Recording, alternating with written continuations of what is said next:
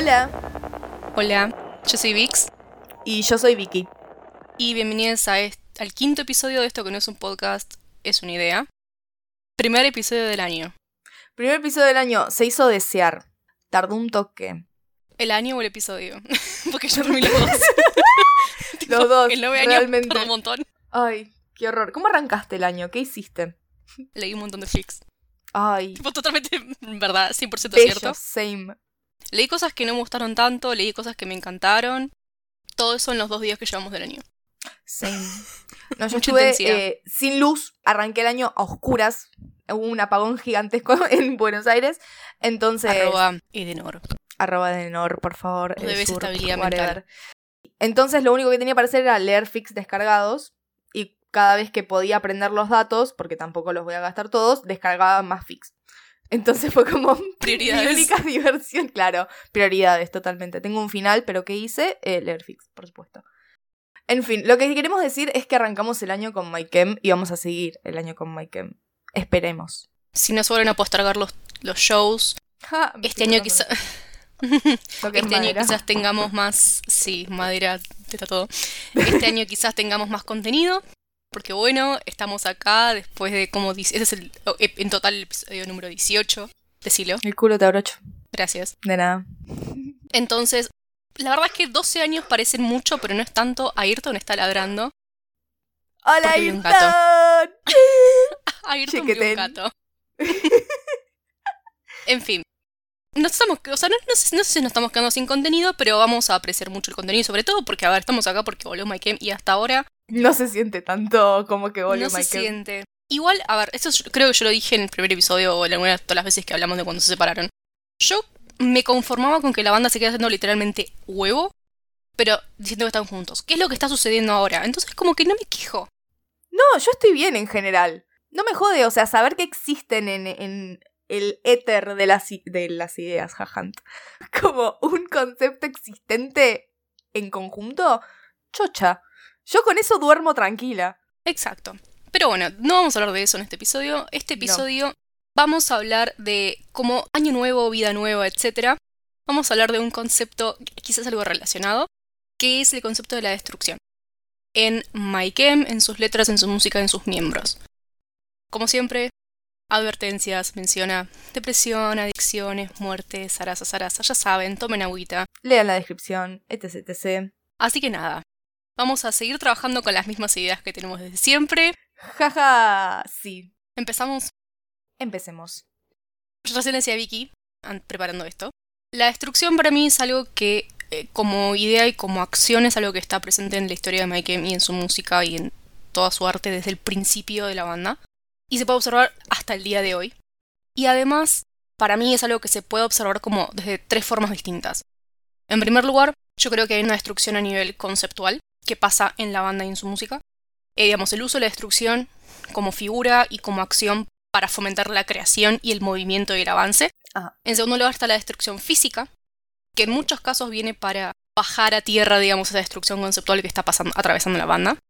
Y por último, hay una destrucción a nivel personal o quizás como ontológica, que... no me mire con esa No, cara. sí, ¿qué? No me mire con esa cara. ¿Qué, qué quiere decir? Ah, ¿qué? Pero que- señora. bueno, perdón. Que más, favor, que estoy interesada, tipo, I'm invested. Ya está, este concepto ahora, vamos, full profundización. Ok. Dale. Pero que la- esta última parte, por la disponibilidad de información y porque obviamente Gerard no se calla nunca, es de él quien más información tenemos. O por lo menos yo.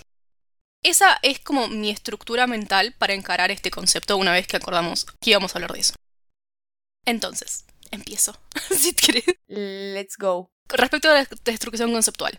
En orden cronológico, Maikem nace de la destrucción. De la de haber visto la destrucción de las Torres Gemelas Sí. eso es lo que motiva y lo que patea a Gerard de lo que hace como, ok, entra en acción, hacelo, cambia tu vida. ¿Puedo hacer una primera pregunta, eh, expositora? A ver, a ¿Por qué el génesis de la banda está en conceptual y no en ontología? porque My Chemical Romance es una banda, no es una idea, no una banda. No. Pero justamente por eso, ¿por qué no está en el lado como de la... Porque ontológico, porque yo lo, o sea, la parte personal ontológica la encaré a nivel de sus miembros. Ah, Ok, ok, para, ahí, me- igual- ahí va. Tienes, o sea, como destrucción propia. Ok. ¿Entendés? Conceptual Ah. puede ser propio o externo. Ahora, es discutible, ok, tiene sentido Bueno, igual. vamos, vamos, vamos, vamos a ver, vamos a ver. Pero no, sí, estoy recontra de acuerdo eh, que Maikem, su génesis es la, la destrucción de una forma de ver el mundo, de pensar el mundo. El atentado a las Torres Gemelas cambió la forma de ver la realidad, le cambió la vida a Gerard en la forma de entender la vida y lo entendió ese cambio, digamos, de primera mano por haber estado ahí en el lugar de los hechos. Y ese sentimiento de desesperanza frente a la destrucción es lo que la chispa que crea Maikem y a la vez la búsqueda de compañía dentro de esa soledad es como la misión que, que da motor a todo esto. Exacto. Pero esa misma destrucción también genera como creación y destrucción, porque My Chemical Romance Claro. desde el principio ellos sabían que la banda tenía fecha de vencimiento. Sabían que naciendo también estaban asegurando su- la destrucción misma de la banda. Como que era parte del negocio del, del, con- del contrato Sí, apenas lo empezaban. Sea, ponele Memento Mori, me, no sé. Yo estoy como, nada, tengo pensamientos sobre eso, que los que estaba guardando para el cierre, pero los puedo debatir cuando tenga ganas. Sí, para las dos veces, tipo, podemos hablar ahora y después como resumen al final me va. Sí, o sea, Gerard mismo se contradice en su en su discurso, lo cual no nos sorprende. Venimos No nos diciendo sorprende. que Gerard es un gil hace un montón de capítulos. Es un Pero- panqueque, tipo, no- el chabón tiene una idea y nunca la cierra, excepto Igual- My Chemical Romance. Excepto Becky Romance, que ni siquiera porque la volvió a abrir, así que decidiste, señor. Pero igualmente, paréntesis dentro del paréntesis, ¿te diste cuenta que arrancamos toda esta este proyecto diciendo Gerard Way es lo más grande que hay y lo estamos tipo arrancando en el mediado de la segunda temporada diciendo es un boludo? Character No es excluyente. No es excluyente igual. No, pero es ahora lo hay, pero podemos es un decir. boludo. Lo podemos decir. Sí, obvio. Sí, obvio. Ya- Hemos ya- crecido. No, no podíamos empezar un podcast sobre My Chemical Romance bardeando al líder, tipo, que somos un gringo de Twitter. Por favor. Pero eso, se contradice y mm, Sí. me da bronca, a la vez lo entiendo, me hace llorar y reír al mismo tiempo, es una cosa muy rara, porque esto, lo que tenía fecha de caducidad, lo que estaba construido para no durar, era la banda, o la carcasa, el mensajero, Claro, pero en el mensaje y pero la no el mensaje, claro, o sea, puede ser que haya como destrucción en todo lo que tiene que ver con la carcasa, como esto de reconstruirse dentro de cada era y romperse cada uno de ellos, que ya lo vamos a ir hablando, pero hay algo que no se rompe, que se mantiene y que a la vez ayuda a la destrucción y a la recreación y a las tesis, antítesis y Sí. síntesis de todo esto, que es la idea. Exacto, no, es que totalmente, totalmente de acuerdo. O sea, que quizás hubo una destrucción inicial que sí fue la que creó algo que no se destruyó, que es justamente la idea. Que quizás ya la venían trayendo ellos desde antes o no, pero que se cristalizó bien, ponele. Pero Que así se creó un universo, boluda. Tipo, no había nada y de repente dos cosas explotaron y hicieron un. Claro, el, el- era el verbo, ya me olvidé cómo era lo que decía la Biblia, whatever. no, tipo, eh, eh, sí, ese, ese no lo leí, estuve leyendo Fix, perdón, no leí ese.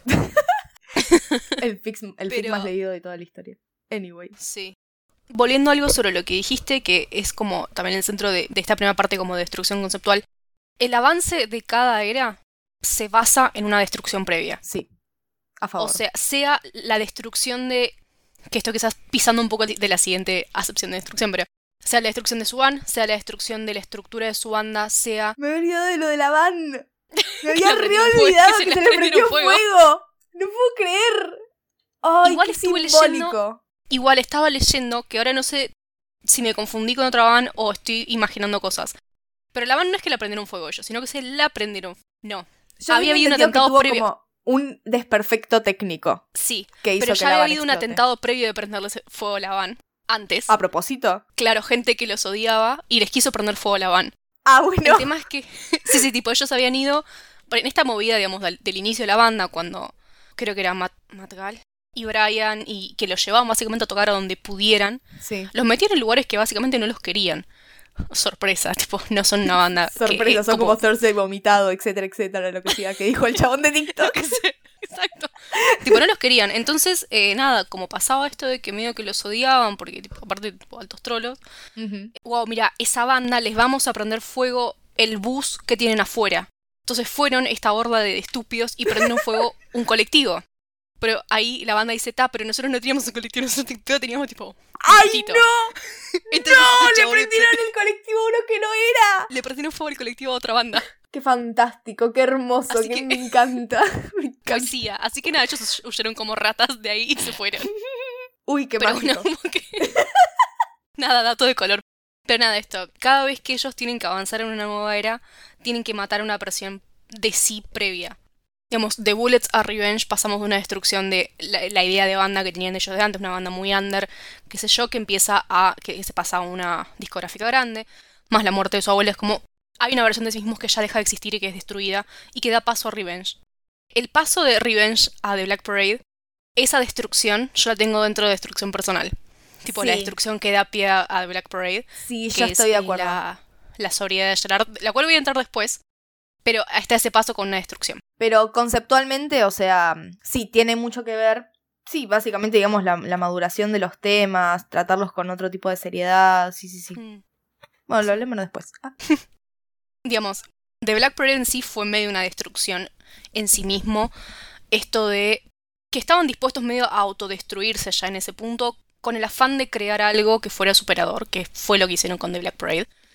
Pero para después poder salir de eso, ellos tuvieron que literalmente matar a The Black Parade. Tuvieron que destruir todas las reglas después para eventualmente salir. Digamos, una vez que, mataron a The Black Parade, la banda básicamente estaba destruida. Tuvieron que destruir estas nuevas estas reglas que se habían impuesto, toda esta estructura que habían construido, toda esta maquinaria alrededor de Black Parade. Intentaron destruirla para hacer Conventional Weapons. Que sabemos que también fue destruido para lograr Danger Days. Y con Danger Days llegamos a un estadio de música en el cual es la música que se va a tocar cuando el mundo esté destruido. Como que esa es la premisa. Es eh, que explote el mundo. Cuando no haya nada, esta es la música que vamos a tocar, porque es una música que se trata sobre diversión, sobre creatividad, sobre disfrutar el proceso creativo y de hacer arte en sí. Entonces, como que es. Cada una de estas instancias de destrucción fue fomentando otra de creatividad.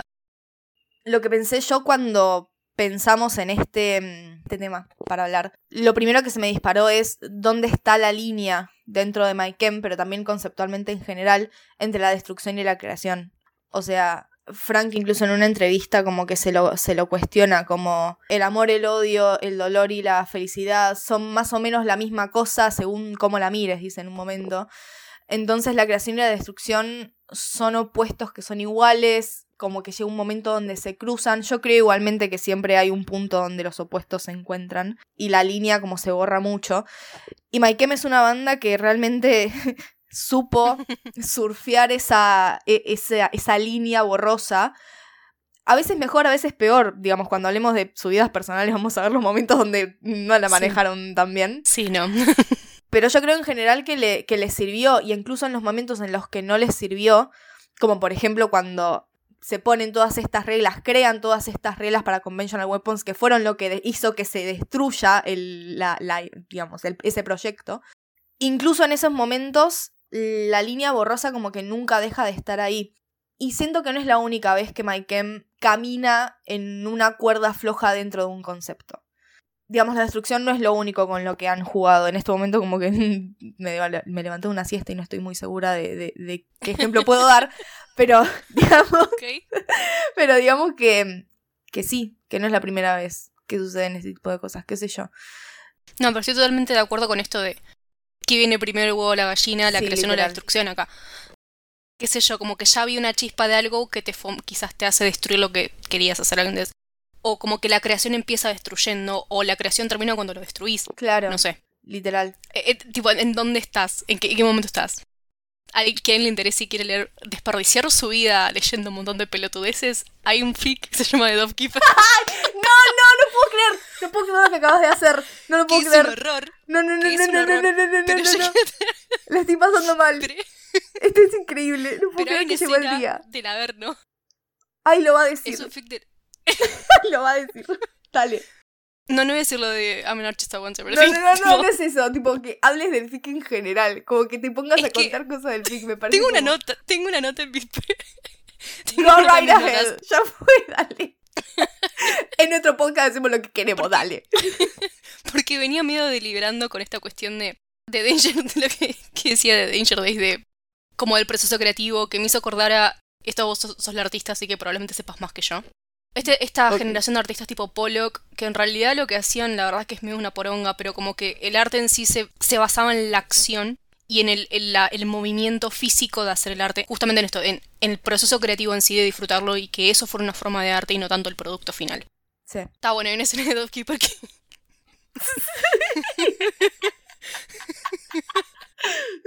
que Frank le dice tipo, che, ¿qué onda el arte moderno? Para quienes no sepan, The Keeper es un fic que fue muy icónico en el fandom hasta tipo los 2012 aprox 13, porque la verdad es que es un fic Horrible del Averno. Está bien, escri- está bien escrito, tiene un millón y medio de palabras, lo cual es pero demasiado texto. Igual si estás bien escrito no necesitas dos, mm, dos y medio, mil y medio de palabras. Eso me lo dijo un profesor cuando estaba tipo en de facultad. Si vos tenés las ideas claras no necesitas más de una página No. para decir tus ideas.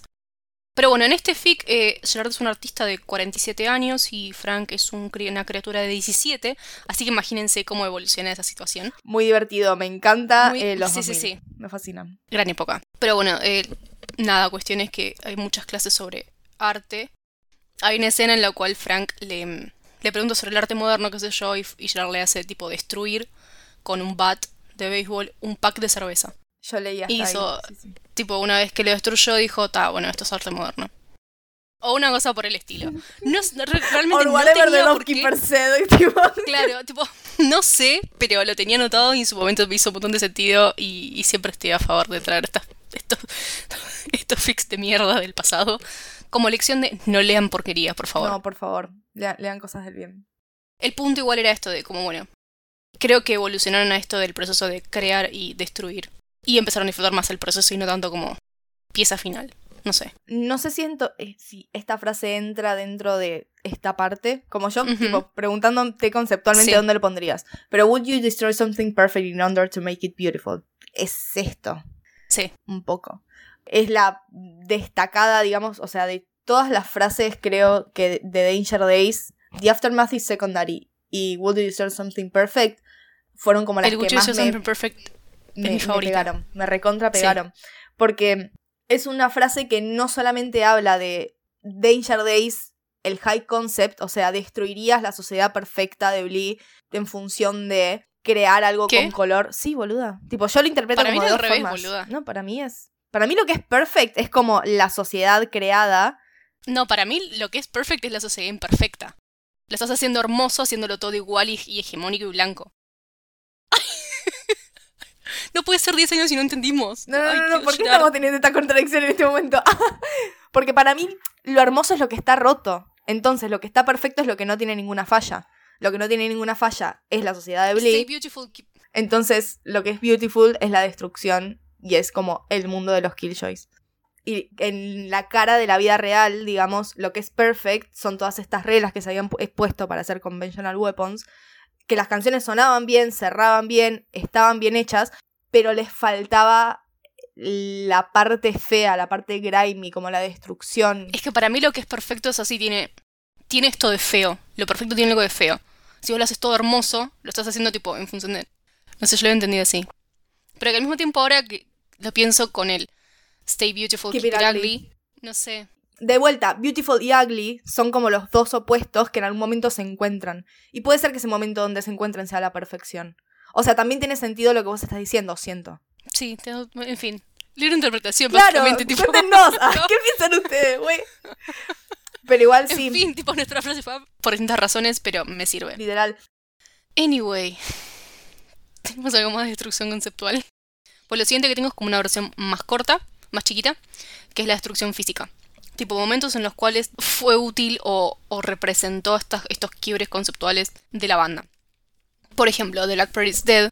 O sea, mismo dentro de Black Parade, empezando de ponerlo en cronológico, la acción de prender fuego en el video de Famous Last Words, todo lo que se hizo para Welcome to Black Parade, o sea, todo, toda la parafernalia, el- la carroza, todo, que haya sido una sola toma posible porque tenían una sola de toda esa mierda para quemar. No había otra. tipo, es ahora o nunca. To- digamos, toda la filmación de Famous Last Words me parece que es increíble como esto de destrucción física, hasta dónde ellos iban a llegar, con tal de cristalizar este momento que, tipo, terminamos la grabación de esto, que fue desgastante y desgarrador para toda la banda, con esta que es la última canción del disco, el último, creo que fue el último video que sacaron. No, fue el segundo. Mentira, no, porque después salieron los otros dos con pelo negro. Fue el segundo. En fin, Un momento de ignoro los otros lapsus. dos, no me Momento de lapsus, ignoro los otros dos porque realmente como que Eh, son dos canciones que personalmente no creo que aporten a la historia, pero será un debate para otro día. fue un debate un montón de días eso. No solamente otro día, un montón de días ya tuvimos debates. Sí, en Señor, este no espacio más. y en otros espacios. sí. Como que hemos debatido one too many times. Perdón. No, está Mentira, no, perfecto. no me arrepiento.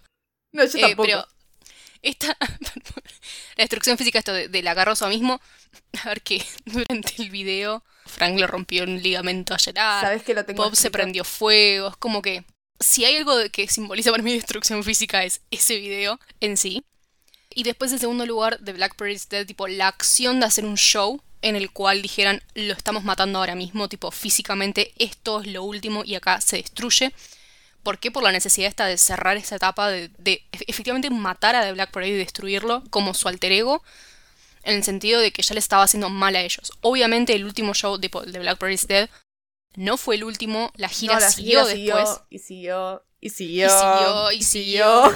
pero en cierta medida creo que fue algo liberador para ellos haber podido como destruir ese alter ego y salir un poco de la mentalidad de Black Parade que tan mal le estaba haciendo. Obviamente después vino, un- de, de nuevo, la gira siguió, lo siguió desgastando, pero a nivel como de, de desgaste mental, de estar en ese estado mental de, de Black Parade, de la muerte y la destrucción, el concepto, eso quizás ya no era tan...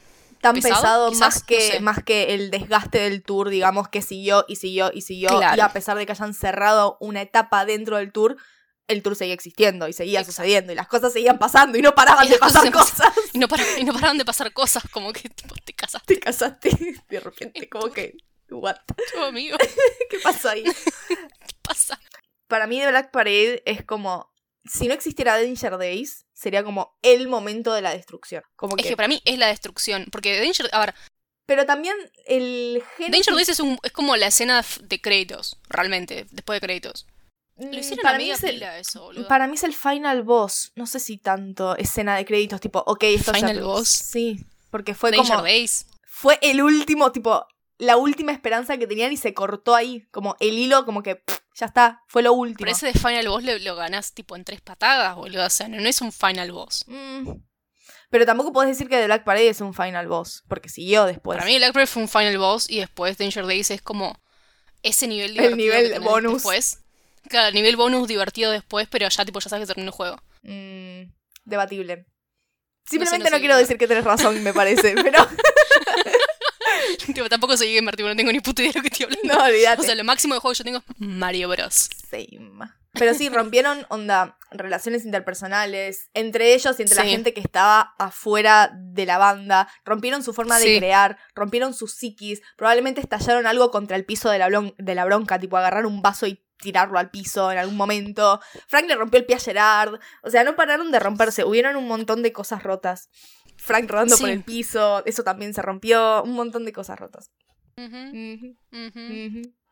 Pero bueno, otro momento de destrucción física que quiero mencionar, que es medio anecdótico, pero conceptualmente tiene sentido, es el final de la grabación de mm, Vampire Money. Sí, que rompieron todo el. Money, Sí, sí, sí, sí, sí, claro, sí, que se encerraron en el estudio y destruyeron. Que, que Gerard como que empezó y entró como en una zona ahí de delirio místico con sus Apaguemos las luces, subamos el volumen. Claro, Ay, uh, dame de la revista, Mm, Ay, tiene una revista. Ay, ¿qué Tiene una hacer? revista, Ay, tiramos otra. Uh. Exacto, y rompieron todo. Y que eso para ellos fue como una canción muy significativa. O sea, creo que dentro de Danger Days, canciones significativas y las hay son The Kids from Yesterday, quizás Summertime a nivel tipo Gerard personal, Vampire Money, pero por lo que, por este momento de la grabación en el cual como que eran ellos cuatro divirtiéndose y siendo ellos tipo four dudes being bros, haciendo música, lo que sea. Y que es esto que es la, escena al final de los créditos, tipo la música que está girando ahí, de tipo pasando por ahí. Que me, hizo acordar mu- mucho a esta mm, a estas anécdotas también que cuentan del inicio de la banda. De que los shows eran súper caóticos y rompían todo. Que esto de como una destrucción física que se pasa cuando la, banda está en su momento más puro. Aparentemente. De mayor diversión. Sí, mucha diversión. Mucha diversión se divierten rompiendo cosas. Muy varones de su parte. Sí, sí, real, sí, boludo. Recargo eso, tipo, pateando la pelota, rompiendo todo. tipo, bueno, sí. pará. ¿Por qué rompes, boludo? ¿Por qué? Y como última mención de destrucción física, no quiero hablar de una destrucción en sí, sino de la inversa. De el concepto de haber bajado, digamos, a la parte física, esta sensación de ser indestructibles como banda a través de los chalecos antibalas durante Revenge. Ok. Es esto de, ok, somos nosotros contra el mundo, Sí. pero como estamos juntos nos sentimos indestructibles y que nada nos va a frenar. Entonces eso lo vamos a cristalizar y lo vamos a mostrar usando chalecos antibalas. Como muestra física de este sentimiento que estamos compartiendo todos porque nos queremos mucho y somos indestructibles. Me cierra. Me ganaste con lo de nos queremos mucho, somos indestructibles. No te voy a mentir. Ya, sé con quién estoy hablando. Literalmente. O sea, esto no es para ustedes, gente que nos está escuchando, es para nosotras. Estamos tratando de convencernos mutuamente de nuestra falopa. Sí, sí, sí. y después tengo uno más que, que, perdón, lo anoté recién y creo que va a ser doloroso. Ay, Pero puedes no creerme porque es el más débil de todos. ay no. Que es, a, a nivel físico, la portada de May De- Death Never Stop You. que es literalmente una tumba, con la escultura esa que en teoría se diseñó, la cara de esa persona que está ahí, no es Gerard, es, es como una mezcla de las facciones de los cuatro. ¿Por qué? Porque la unión, esa, la combinación de los cuatro es lo que estaba muerto, estaba destruido. Pero también, Gerard no había dicho en Twitter que hay una quinta persona. Bob. ¿Estamos seguros que es Bob? No, no, quería hacer el comentario bobero del episodio nomás. claro, tipo, Hablando del comentario bobero del episodio, shout out por, a Bob por ser el miembro más destructivo de MyChem en la historia de MyChem. No conozco a nadie más agresivo y destructivo que Bob. O sea, ¿Por qué? Frank también. Eh, porque hace poquito vi Life on the Murder Scene y cada vez que aparece Bob rompiendo cosas me, me jode la vida. Como que no puedo parar de pensarlo. Bueno, pero el chabón, a ver, también fue destruido, tipo, le se quemó la pierna, se rompió los ligamentos de la mano, o sea, como que está- estaba en la B, pobre señor. Good, it's what he deserves. No, boluda, tipo, chabón no puede tocar más la batería. Más la batería. bueno, sí, es verdad, pobrecito, chiste, Tipo, chiste. es un choto, no, no, no, pobre señor. Bueno, whatever. Ah, ya está. Whatever. ¿Ahora qué? Creo que tenía algo más. Ok. Ah, no, no, lo, lo último es de lo último, está bien, estoy bien. No sé si quiero hablar de Destroya ahora, porque realmente no tengo otro momento donde meterlo. Ok, Así que lo voy me a hacer sirve. ahora. Me parece muy bien. Pero es muy parecido en realidad a lo que ya dije sobre You Destroy Something Perfect, etcétera, etcétera, etcétera. De que yendo como al mundo de los cómics, también como mezclando un poco las dos cosas. La destrucción del mundo de los Killjoys, digamos, la destrucción de ese universo de Blee y del mundo de los Killjoys es la única forma de salvación que ven eh, los personajes, en específico los porn droids, o sea, Red y Blue. O sea, están como toda mm, la historia diciendo, esperando que venga Destroya, esperando que suceda la destrucción, como que era la única forma que ellas veían de escapar de eso. No había otra opción porque tampoco había una vuelta atrás, digamos, la humanidad ya había tenido una segunda oportunidad, entre comillas, para arrancar de nuevo después de la Ya una Wars. destrucción. Exactamente, y después de esa destrucción, en vez de crear una versión superadora, crea una versión muy parecida de lo que ya existía, por decirlo de alguna forma. Más divididos que antes. Entonces la única salida que había era en realidad una verdadera destrucción final sin retorno. Como que era la única forma de, de superar lo que ya existía, la destrucción. Ok, compro. Y también, bueno, nada, más como yendo a la letra, eh, me gusta mucho Destroya porque tiene muchas Sí, imágenes es una gran de canción. muchas imágenes de mundo postapocalíptico. Dead Destruida flies es in the summertime, red mob where insects hide, gain grad in the streets in Streets in another life. They laugh you, don't think it's funny. If what you are is what you Ah. got, then what you become when they take from you almost everything is Ah, increíble. También tipo eso, what you become when they take from you al- almost everything, está como esta interpretación que ya la hemos hablado alguna vez sobre cómo Sí. una vez que te sacan los bienes materiales y es lo único que tenés para defenderte, ¿Qué ¿qué te te queda? queda? que sos. Pero además es como, de nuevo la pregunta de Destroya, cuando no tengamos nada, después de esa destrucción, ¿qué es lo que vamos a hacer? ¿Qué es lo que va a quedar de nosotros? Who are you, destroyer? Who are you, Destroya? Siento que deberíamos todos hacer una, una disculpa colectiva por haber dicho, ay, si destroya la canción donde gemían. Literalmente es lo menos importante de toda la canción, ¿me entendés? O sea, sí, tipo, está bien. Sí, existe, lo, lo entendemos y está ahí y lo agradecemos y lo abrazamos. Gracias. Nos Gra- encanta. Es parte, sí. Pero literalmente la, la canción en sí es brillante. Para mí es de las mejores de Danger Days junto con Save Yourself y Vampire Money. A nivel letras es como top y tier Party mejores. Poison, tipo, te amo. y Party Poison, Digo. No. ¿Qué? ¿Quién dijo? No, bueno, ¿Quién dijo? Ah, ¿qué? Ah. te amo, te amo, te amo, te amo. Pero bueno, compro. Me quedo con esto de, después de la destrucción en que creaste algo, nada, tenés que volver a romperlo todo para empezar de nuevo si no podés cambiarlo. Y creo que eso es algo que, como que es muy de Gerard de eso, me parece. De su forma de, de entender las cosas, de que tenés que romperlo y destruirlo para Start over. start over. Que también como que hay una frase que era medio famosa en una época que venía de otra cosa, pero esto de una vez que estás destruido y que estás en el, en el fondo, es tu momento de tipo renacer y volver a hacer otra versión. Una vez que estás en el fondo de la mierda, lo único que tenés para hacer es subir. Entonces como que me parece que también va como eso de ir y venir entre el fondo y el tope. Te da esa libertad de recrearte porque si no tenés que hacerte... También tenés que hacerte cargo de modificar todo lo que tenés. Y eso es más fácil. Va, no digo que sea más fácil, pero quizás es Depende, de quién seas, a veces es más fácil romper todo y arrancar de cero. exacto. Eh, y que también creo que, antes de pasar a lo último, Pará, no, sí. sí. No, no, pará, no, no sé. No quiero, no voy a pasar a lo último. Quiero decir una ok, que- dale, decilo, decilo y después yo digo lo mío. ¿Qué tiene que ver con esto? que es lo que plantearon ellos ahora eh, con el Return. De es momento de reintroduce ourselves. Después de haber roto la banda, tipo separado y estado todo este tiempo haciendo cada uno su cosa, es momento de volver a presentarnos.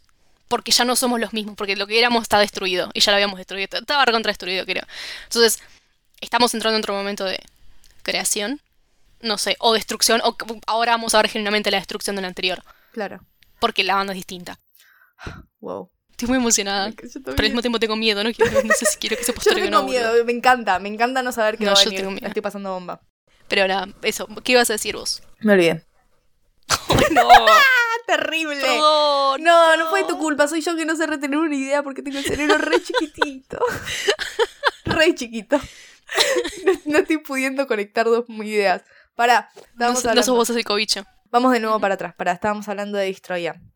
Ah, sí, que es algo, no sé si era, creo que era esto lo que iba a decir. Es algo muy Gerard, eso también. Romper todo lo que veía antes y tipo, bueno, ya está, sí, arranquemos de cero, qué sé yo. Un poco también como, no tanto como con la emoción de reinventarse, sino con la paja de seguir con lo que estaba haciendo. Puede ser. Sí, es que, y que también depende qué fuera, por ahí era más o menos posible, porque ahora ponele, yo creo que a sus ojos las canciones de, de Conventional Weapons no eran arreglables, porque estaban como mal desde su raíz. Sí, desde la premisa de cómo crearlas. Exacto, porque no eran puras, porque no sé qué chota, porque tal. Entonces eso no era algo que podía ser arregla- arreglable. Lo cual es un poco eh, polémico de decir, pero bueno. Tipo, no, Y otra cosa que no sé si se me ocurrió recién o ya la venía pensando, arre.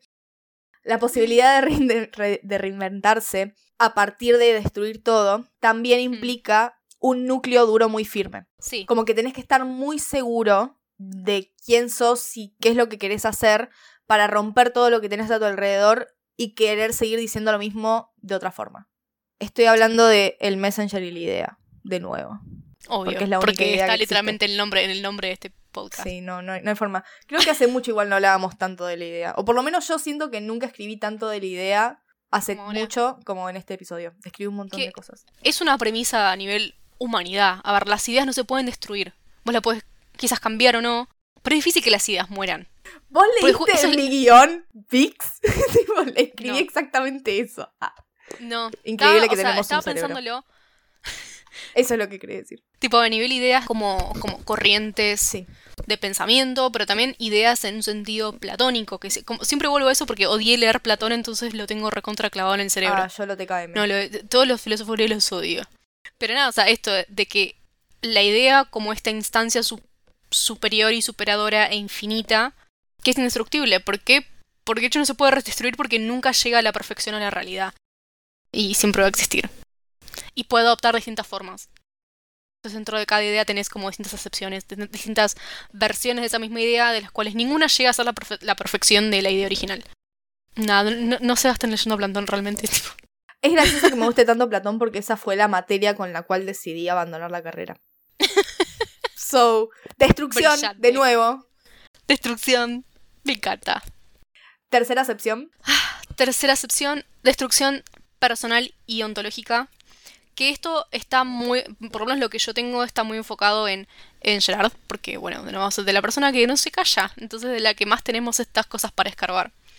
Básicamente me agarré de, de algo que, que dice Tom Bryant en el libro, en la biografía de Mike M. Qué bien que te hizo la vida comprarte esos libros. Lo estoy leyendo como muy a poquito para disfrutarlo. Tipo, en el medio clavo, tipo, leo como cuatro páginas del libro, me clavo un fic en el medio como para. Para bajar. posible. Exact, exacto, porque si no sé que me lo voy a devorar en cinco minutos y no lo voy a disfrutar. Esencialmente. Pero lo que él dice. Gerard medio que estaba en la mierda antes de eso, como estaba disconforme con su vida, qué sé yo, antes de empezar la banda. Y en particular esta parte de la, de la au- destrucción personal, me refiero a la autodestrucción como modus operandi de Gerard hasta la separación de la banda. Esto de usar las adicciones como una forma de autodestrucción para poder primero enfrentar los nervios, que fue por ejemplo subirse al escenario por primera vez con la banda. Después, que es quizás la más complicada, que esto es lo que dice Tom Bryant, decía que había una parte de Gerard que disfrutaba mucho este, esta cuestión de, de estar totalmente ido con, con alcohol y drogas y subirse al escenario así, porque eso le permitía canalizar mejor los personajes, las historias y los sentimientos que le había puesto inicialmente en las canciones. Porque le gustaba, porque disfrutaba de esto de poder hacer el acting como correspondía, de ser como este, este líder de banda así como medio destruido y oscuro y que, que estaba como copado por toda esta, esta oscuridad y todas estas cosas malas, porque era lo que estaba contando en la música. Entonces ese estado, esa autodestrucción que él se infligía sobre sí mismo, era para poner como un mejor show en escena. Es. Lo cual es problemático por no, se lo no, mire, sí, sí, no sé si. pero al mismo tiempo... Es, es complejo, boluda, porque esa era un poco la realidad del asunto esa. mm, Y sí, Un poco, no sé si dicho directamente de la boca de Gerard, debería como leer un toque me más. parece que sí. Es que me parece que sí que lo ha dicho, porque, o sea, es... Era parte de, de poder esto, canalizar los personajes y, y las cosas que él ya venía, porque, a ver, no es, no es que Gerard probó el alcohol por primera vez para subirse a, al escenario con Mike M, Pues sino no, que mi claro, muchas de las historias que él había escrito que inspiraron las canciones de Bullets más que nada y parte de Revenge, él también las había hecho en, ese estado mental o en momentos autodestructivos. O sea, como que ya venían de ahí. Era volver un poco a ese génesis, pero también, o sea, el alcohol como una droga que te permite desinhibirte. O sea, también está el juego de- del alcohol como una sustancia que hace cosas. O sea, Totalmente. Sí, y que además, a ver, primero, por dos, como que al principio la... Esto, el alcohol fue para desinhibirlo y para sacar como todas estas cosas que él tenía adentro. ajá. Pero que después yo me cuenta que, si bien al principio fue para eso, después se dio cuenta que se bajaba del escenario y no podía aguantar eso. O sea, seguir con toda esa mierda encima. ¿Por qué? Porque estaban en un momento en el cual lo único que importaban eran los shows. Entonces iba a hacer todo lo posible para que esos shows fueran lo mejor. O sea, representaran lo mejor posible la música y crear toda esta experiencia única, qué sé yo. Y en el medio no había nada. Entonces, en ese medio que no hacían nada, porque era literalmente estar sentado delante de una pared por horas, decía en un momento ya, como que tenían los shows, soundcheck, viajar, y en el medio como que realmente no había nada. Entonces ahí cae de nuevo el rol de las drogas y el alcohol como para apagar Hacer un algo. poco la cabeza. Claro, desaburrirse, que es algo que ya había mencionado Mikey antes, de todo que se juntaban a tomar y a poner música porque estaban aburridos en Nueva Jersey. Como que eso es medio recurrente, esto está, pues estoy aburrido. Ta. Nada, como que esta destrucción de una sección, como que yo creo que en cierta medida él lo sintió necesario para poder lidiar con todo esto que estaba pasando en su vida, que saltaron a la fama muy rápido también, qué sé yo. Después, bueno, viene, digamos, en 2004 con el tema de Japón, que ya hablamos, Jar decide dejar todo, rehabilitarse, qué sé yo, Sí, También no, es una una vez que estás de- en el fondo, lo único que puedes hacer es subir. de subir, es la forma en la que él tuvo como de destruir la persona, o sea, la versión que era para poder enfocarse de otra forma. Pero eso no significa que él haya dejado la autodestrucción, me parece, como esto, como modus operandi, ¿me entendés? Porque la, No, boluda, o sea, la tortura de la mansión Paramore, estando sobrio, fue igualmente terrible para ellos. es que yo creo que hay un tema, puedo hablar como de, de experiencias que no me han pasado, sino gente que conozco, pero no se superan fácil las adicciones y lo que dejas en un momento lo reemplazás con otra cosa y si tu adicción era pasarte heroína, de repente tu adicción es, no sé, hacerte sufrir psicológicamente y arrastrar a toda la gente que tenés alrededor tuyo con eso.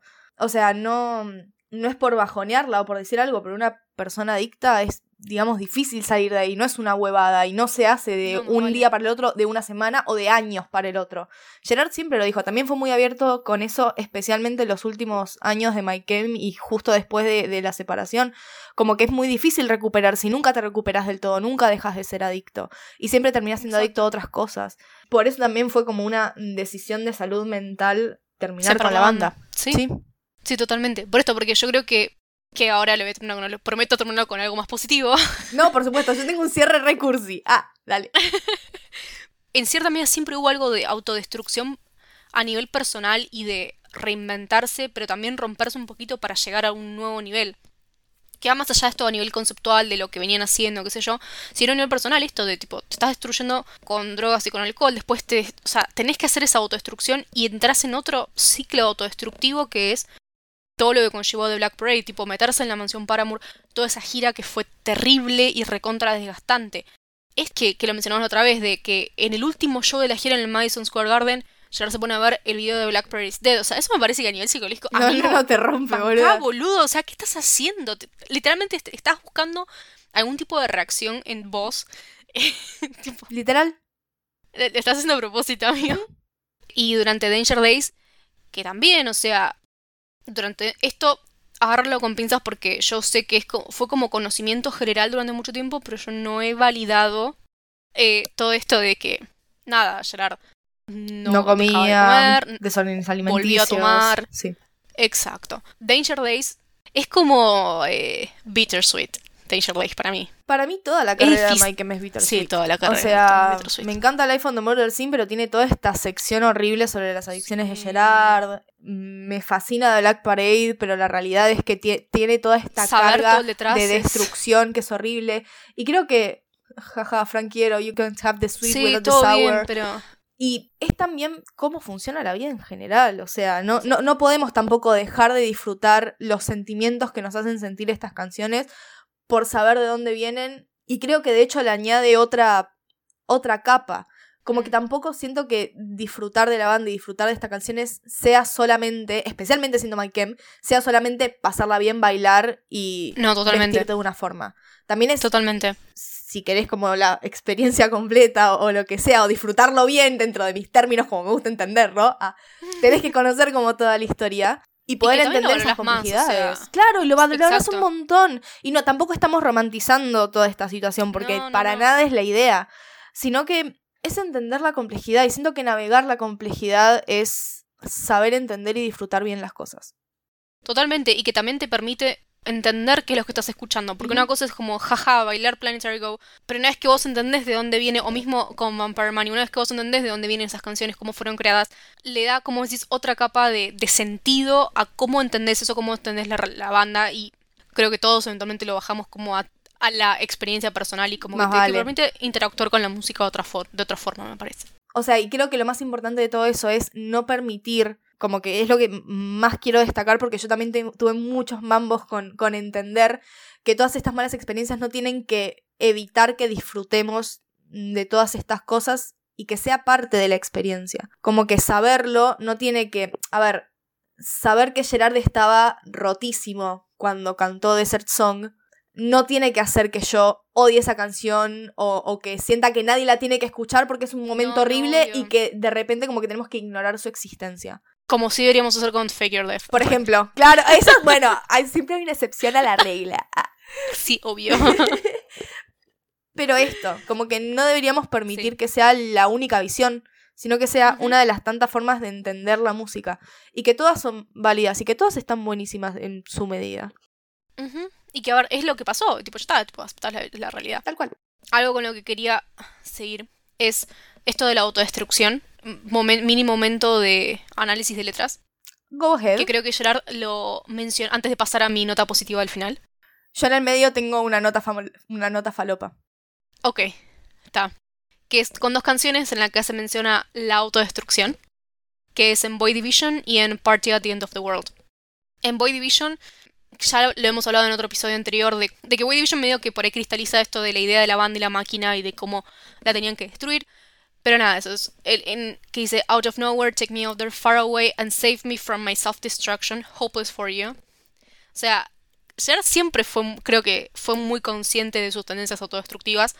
Y entra, digamos, en la narrativa que vemos planteado en el episodio anterior sobre la destrucción de la máquina, tiene sentido también esto de parte de la máquina es que yo estoy forzado a autodestruirme para poder seguir siendo funcional esta máquina. Y la otra, que yo nunca le he dado mucha bola, o sea, a mí los, los demos de Black Parade me encantan, pero como que los recibí en un momento extraño en mi vida y Mi una favorito cosa muy es. rari. Fue muy raro. Todo lo me de sentí tipo. Ghost. Todo el mundo se cagó mucho las patas. No sé si lo recibimos estafada. bien. Claro, no fue fue, muy bien cerca del accidente de. Frank. Exacto. Fue muy extraño. Sé que mi favorito es All the Angels y House of Wolves versión 1. Y hasta ahí como que la... está. Pero Party at the- End of the World, yo creo que también habla de esta visión que tenía Gerard, que spoileando a lo que voy a decir después, pero que en teoría ya no lo tiene más, de que para poder ser creativo y para poder hacer un buen show, para poder esto, tener una buena presentación ante el público y contar una historia que sea atrapante, tienes que estar en la mierda, tienes que estar mal. Por esta romantización del artista que está pasándola mal y que sufre y que no sé qué, entonces es necesario estar en la mierda. Que en Party at the World, at- the End of the World dice, And out the back of your collision, in your heart you set free, and I'm not backing your decision to get clean. I'm not afraid of your condition. Tipo, no quiero estar sobrio porque. O sea, y no estoy de acuerdo con eso, porque quizás esto te puede limitar. Come on, come on, you have someone, something you want to show me. Come on, a new toy to self-destruct. Come on, collapse into the dance floor. We said we'd never stop. Como que me parece esta canción es esto que habla de esto, de que necesitas tener esa oscuridad, tener toda esta mierda para poder seguir avanzando en el proceso creativo y mantener esta máquina en pie. O no sé si la máquina, pero por lo menos la, la producción, porque esto aparte se hizo en la mansión Paramount. We got another reservation, I think I'll- I like my occupation fine, in this fucked up paradise. Porque estaban Sí, en el mejor y en el peor momento al mismo tiempo. Exacto, o sea, literalmente tenían el, el mundo en sus manos, podían hacer lo que quisieran, pero para eso tenían que tener toda esta mierda en la cabeza y todas estas cosas, o sea, todas estas historias de, de Gerard en la Paramount Mansion que estaba encerrado y que no dormía y que se pegaba carteles y con ideas sobre muerte y cáncer y, y fantasmas, o sea, el chabón tenía- estaba en un estado mental que claramente no, no estaba bien. Pues no, mi ciela. Pero nada. Mi nota positiva sobre esto, que por lo menos por lo que dijo ahora, especialmente eh, ahora en 2021, fue como que ya salió de este estado mental, en el cual necesita estar en la mierda y estar en un estado de autodestrucción constante para poder ser creativo. Que es algo que siento que muchos otros artistas, personalmente los que me gustan a mí, lo han hablado como que este crecimiento que se dio, supongo por la edad o por sus situaciones de vida o lo que sea, de poder acceder a esas cosas, a esas cosas malas, para poder seguir haciendo arte sobre eso, pero sin que te invada, sin que te haga pelota, que tengas que estar metido en eso y que te arruine tu vida. Que lo, lo dijo yo creo que en este, en este panel sobre salud mental, de que ya abandonó esa, esa noción de que él tenía que estar mal y ser un, un artista golpeado y oscuro, eh, Sufrido, toda esta romantización, ese artista sufrido, para poder hacer buen arte, sino que podía hacer arte igual, sobre los mismos temas o no, pero estando bien. Eso también lo dijo en un momento Hayley Williams sobre el segundo disco, Reina. sobre, sobre Flowers, sobre Flowers for Bases. O sea, ella estuvo después de todo lo traumático que pasó con el divorcio con su marido. O sea, sobre eso tenemos After Laughter, Petals for Armor y Flowers for Bases. O sea, son tres discos. Pero que el último, que quizás es el como el más doloroso, ella hizo como que lo hizo sola en su casa ella misma. Pero ya estando en un proceso de que ella está bien ahora. O sea, tipo, entre está en pareja, está bien. Pero para mí es con Taylor York, Por pero supuesto que es Taylor Swift, que es lo que la quieren las guachas. sí. Pero Soy bueno. bisexual porque existe esa posibilidad. Exacto. Pero nada, la chabona está feliz y es lo único que me importa. Pero nada, con esto de estar mejor ella en sí misma, le permite esto como acceder a su dolor y seguir escribiendo sobre eso, sin que le invada. Y, y también lo dijo tipo Taylor Swift, ¿entendés? Como que, Estamos nombrando un montón de reinas. De Exacto. repente. Sí. Muy a favor. que estaba, ayer estaba escuchando de nuevo el Tiny Desk que hizo, que en un momento alguien le dijo, bueno, pero ahora estás en una, una relación saludable, estás bien. ¿Qué vas a hacer con todas tus canciones sobre rupturas que, que venís haciendo? Entonces, como que dijo, wow, tipo, ¿qué voy a hacer? Entonces en, en Lover tiene un, un tema, Death by a Thousand Cats, que es lo que dice el Tiny Desk, ¿no? Que se probó a sí misma que igualmente puede hablar sobre esos temas, incluso estando bien. Entonces me parece que es, es bueno que se esté dando ese crecimiento, que puedan escribir sobre lo que quieran y que sean felices. Eso es lo que me importa. Y yo por eso no descarto la posibilidad de un nuevo disco de Maikem que sea tipo oscuro, esto tipo death metal, flauta, folclore, lo que se les cante, el Sí, ojete, sí. sobre temas que sea, que, a ver, no, no le pongo límite, como que no va a ser todo sobre perritos y conejitos y flautas y gusanos. pedo. No hay forma. Porque además es esto. Sí, podés estar bien, podés estar en un buen momento, pero esas cosas, esos demonios, esas historias nunca dejan de existir. Y nunca se te paran de ocurrir. Por algo siguen creando, digo yo. O sea, es algo que, que ahora vamos a hablar de la tercera cornuda de esta trilogía, que es Frank, que la que, la que faltaba.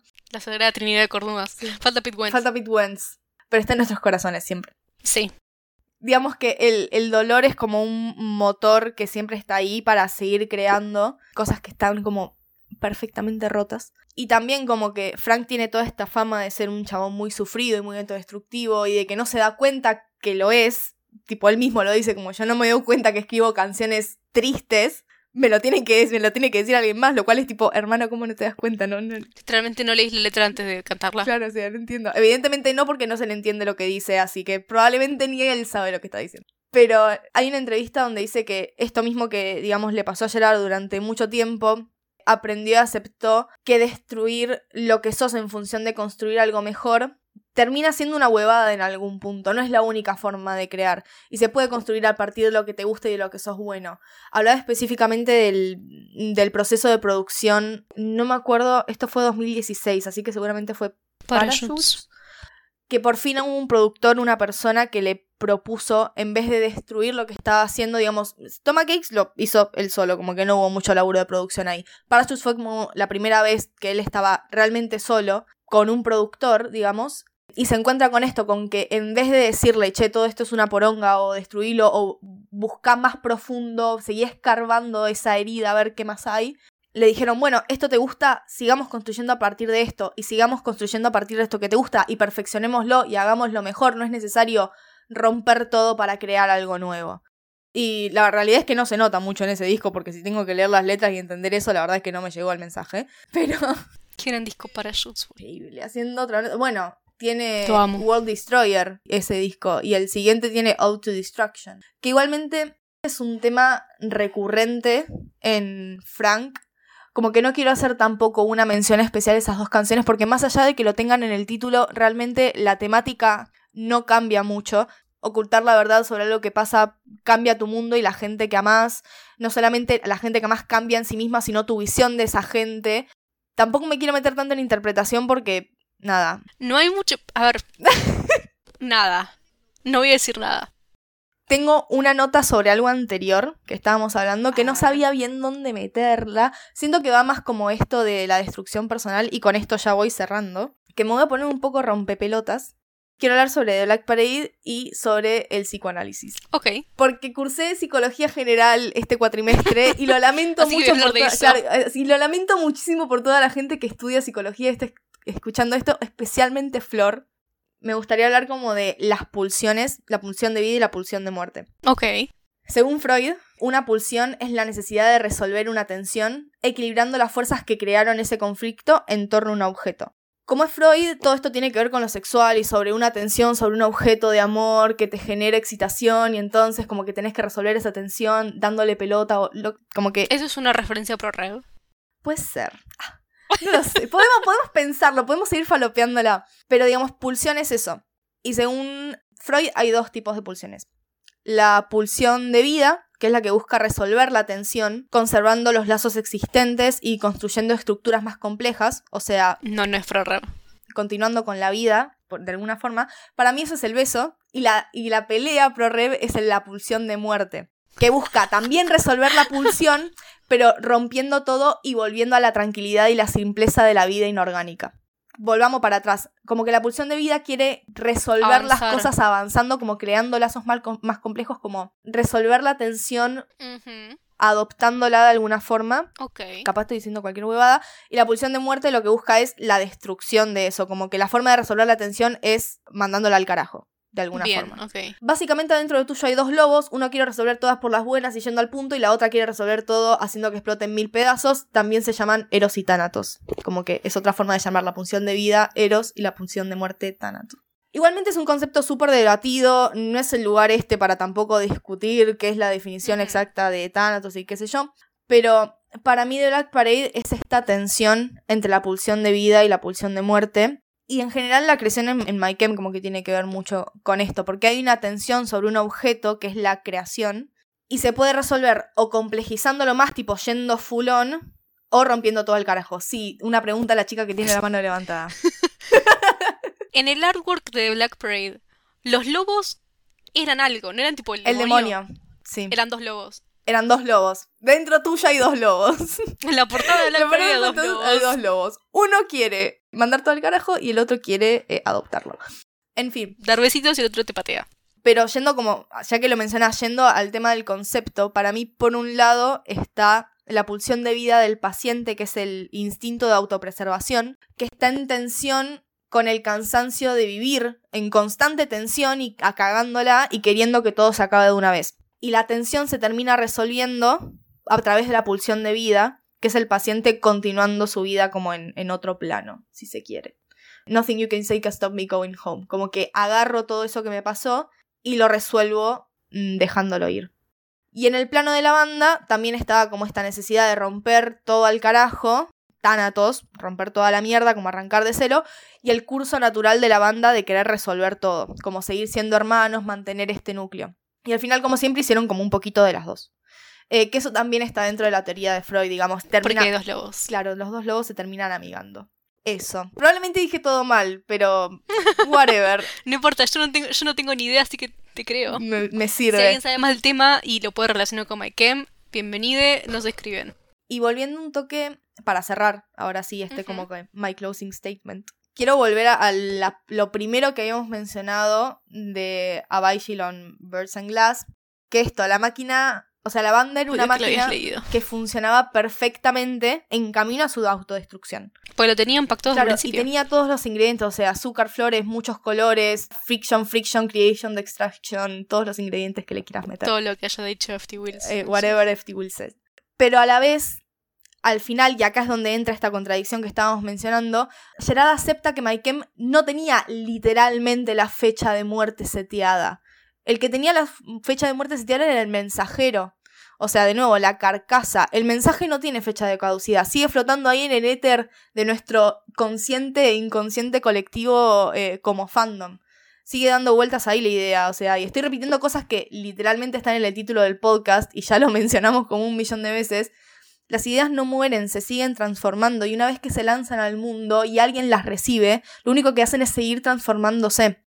Nunca desaparecen. Y propagándolas. Exacto. ¿Qué es lo que pasó también? O sea, si vos mirás el estado del fandom hoy, hay gente de 40 años, 40 y pico de años, porque son los primeros en, en haberlo saber cuando estaban empezando. Cuando tenían la misma edad, más o menos, tipo todos veintipico. Claro, estaban todos en, en esa misma escena y los iban a ver y hay fans de esa edad. O mismo que los conocieron un par de años después a través de internet, pero tenés eso, ese rango etario y tenés gente de 12 años, ¿me entendés? Que de alguna forma quizás son hijos de esa gente o se lo encontraron por la magia de internet o lo que Sí, sea. o tenés un primo, un hermano, alguien mayor, un referente, Claro, lo que tenés sea. alguien que te los mostró y que te dijo, che, mira esta banda.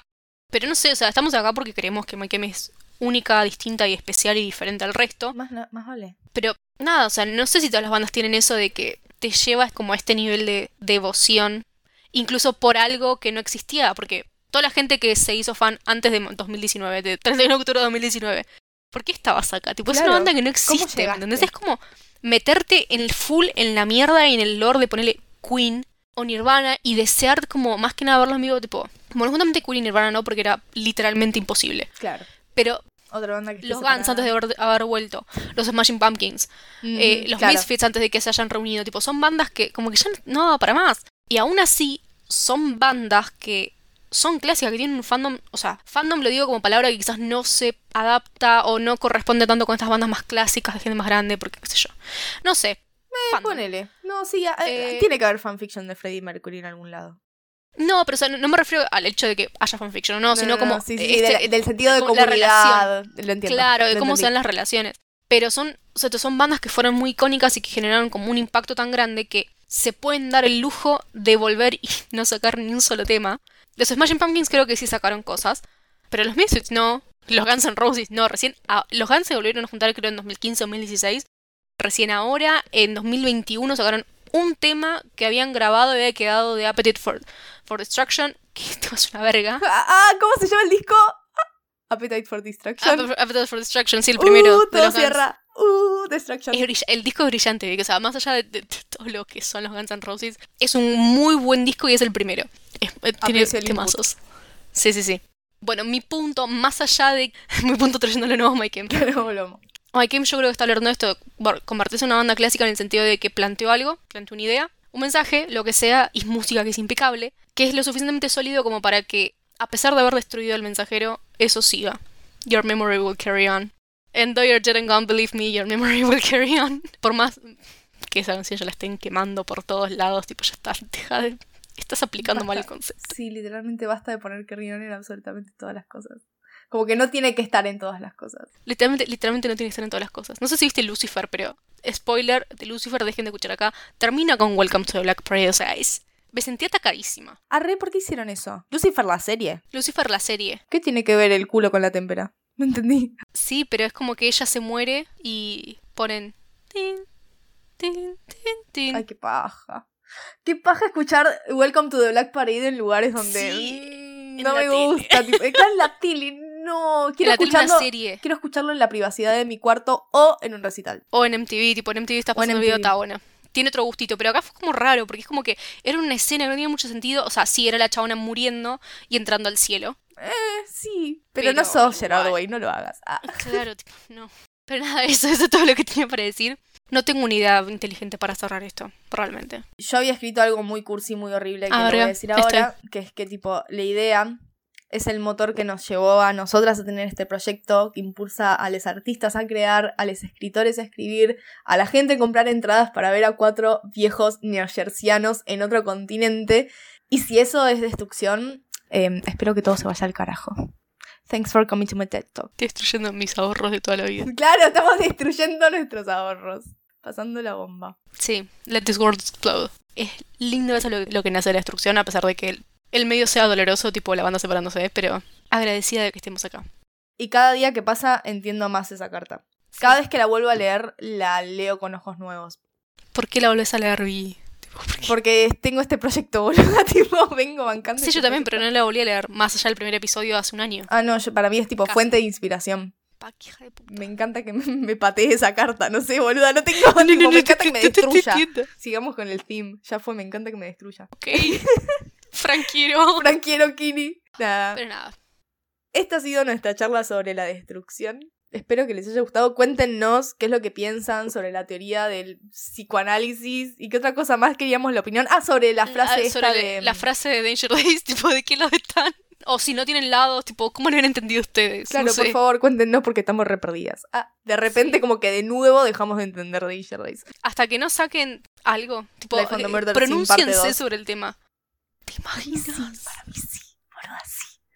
Tipo, tienen que hacer un documental de Richard, no pueden no hacerlo, Para son mí re tienen- boludos. Tienen, Para tienen mí que un grabar. plan de eso, tipo, no pueden no haber un plan, ¿entendés? va- para mí van a grabar el, algún Eden Show, tienen que grabarlo. Sí, El hay tipo el primero. Ah, O el último. Porque, o el, o el segundo que es el día siguiente. O el último en The Forum. Ay, que esperar hasta octubre, el año que viene, la concha del pato. Ay, falta un montón. Ay, no falta nada en realidad. No llores, estúpida, ¿cómo vas a llorar? No, Ah, voy a- no voy a llorar, no, pero tengo miedo. no tengas miedo, por Ah. favor, va a estar todo bien. Ya me agarró COVID a mí, literalmente no puede pasar nada más. Ah. No, porque me importa morirme de COVID, me importa no llegar a verlo, boluda, o que no me Va a pasar, entrar. basta. No destruyas tus sueños. Ah. Eh. Anyway, En fin. si nos quieren mandar sus comentarios sobre este episodio o cualquier episodio, estamos en Twitter en arroba unidad podcast, pero si nos quieren mandar algo más largo, y hoy pusimos la meta de responder todos los mails, así que Empezar el año como corresponde. Empecemos, claro, empecemos bien, con el pie derecho, mandemos mails y ustedes nos pueden mandar a unidadpodcast.gmail.com. Pero hasta que nos vamos a ver, capaz dentro de dos semanas, O tres, quién sabe. quién sabe. Porque ese es el nuevo cronograma, perdón, gente. La vida adulta es compleja. Es re complejo. Gente, tengo COVID, tengan piedad. Además, Yo solamente tengo sueño. también es Perdón. terrible. Pero en fin, hasta que nos volvamos a escuchar, yo soy Vicky Yo soy Vix. y esto no es un podcast, es una idea.